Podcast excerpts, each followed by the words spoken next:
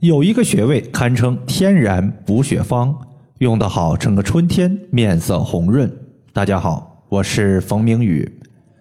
有位朋友他说，我自己自学了一些中医，知道补血必须先补气，而人参是补血的第一味中药，也是效果最好的中药。我平时把人参切片补气，但是经常上火，坚持不下去，该咋办？如果你自己是在北方的话，用人参泡水确实比较容易上火，因为我自己就在北方，可以说是深有体会。所以我平时在补气的时候，一般不会用人参，而是选择用人参的参须，因为北方的地区整体的气候比较干燥，不适合吃人参，容易上火。但是如果你选择人参的参须，就平和很多了。如果家里边没有人参的话，我今天就说一个在家就能做的穴位，按揉艾灸之后，能够把气血给补起来。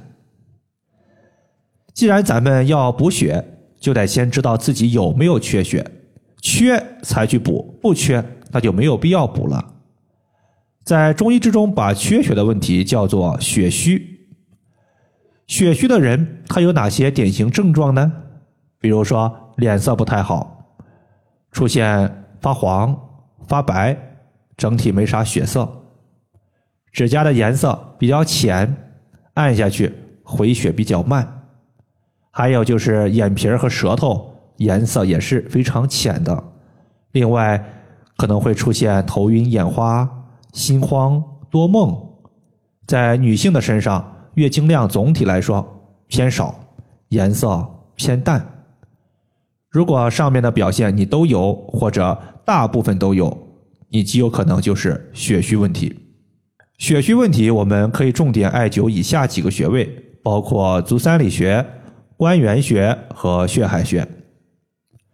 足三里，它绝对是咱们非常常见的一个穴位了。它的效果主要是体现在三个方面。第一个方面就是补气血，咱要知道。在五行里面，金木水火土，土它是在五行的中间，人以土为母，土气足了，气血就旺盛了；土气虚了，气血就弱了。所以想要补虚，咱首先得补土，其实就是健脾胃。足三里穴它是我们胃经上的一个穴位，属性就是土。当咱们拿一根四厘米的石磨艾条艾灸足三里穴的时候，它能够让我们身体化生气血，起到补气补血的功效。其次就是调脾胃。足三里穴它作为胃经的穴位，是管消化系统的病症的。现在的年轻人喜欢吃重口味的食物，油腻的、辛辣的，结果就是大半夜跑厕所，要么就是便秘。消化不良，甚至还会出现一些胃炎、口腔溃疡这些多种问题。足三里穴有个说法叫做“肚腹三里留”，所以坚持足三里穴两到三个月之后，你会发现咱们的胃肠功能得到了改善，对于促进食欲、消化是非常有帮助的。最后一点是足三里穴，它的抗衰老效果也很强。咱们要知道，在唐朝有个医生叫做孙思邈，我们现代人呢把他尊称为药王。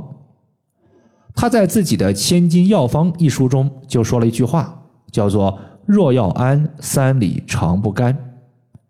其实呢，他自己就特别喜欢艾灸足三里穴，他也是我们历史上。最为长寿的医生之一，一共活了一百一十四岁。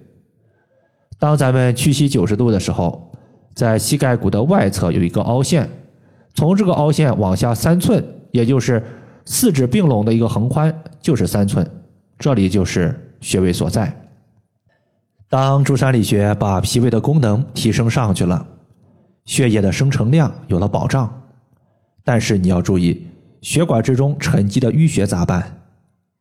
淤血不除，新鲜的血液运行速度会很慢，到达不了及时需要它的部位，照样也会导致血虚问题。一方面，咱们要清除淤血，可以用血海穴。血海穴它的一个主要作用就是活血化瘀，让已经淤堵的血液活化起来，把它给清除掉，能够清除陈年淤血。当咱们屈膝九十度的时候，膝盖骨的内侧端往上两寸就是穴位所在。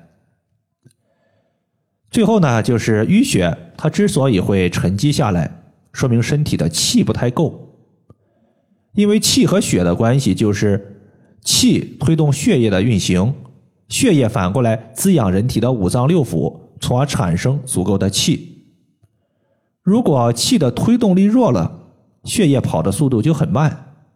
补气，咱们可以考虑用关元穴。关元穴就是元气的关卡。大家想一下，就像我们长江上的水坝一样，水坝一开，呼呼呼，水都过来了。那么关元穴作为一个关卡，关卡一开，元气也是呼呼呼就过来了。而且关元穴还是小肠的募穴，可以帮助小肠吸收血液。小肠的功能强了，它把食物转化为血液的能力也就强了。关元穴它是在我们肚脐下三寸的地方。以上就是我们今天所要分享的主要内容。如果大家还有所不明白的，可以关注我的公众账号“冯明宇艾灸”，姓冯的冯，名字的名，下雨的雨。感谢大家的收听，我们下期节目再见。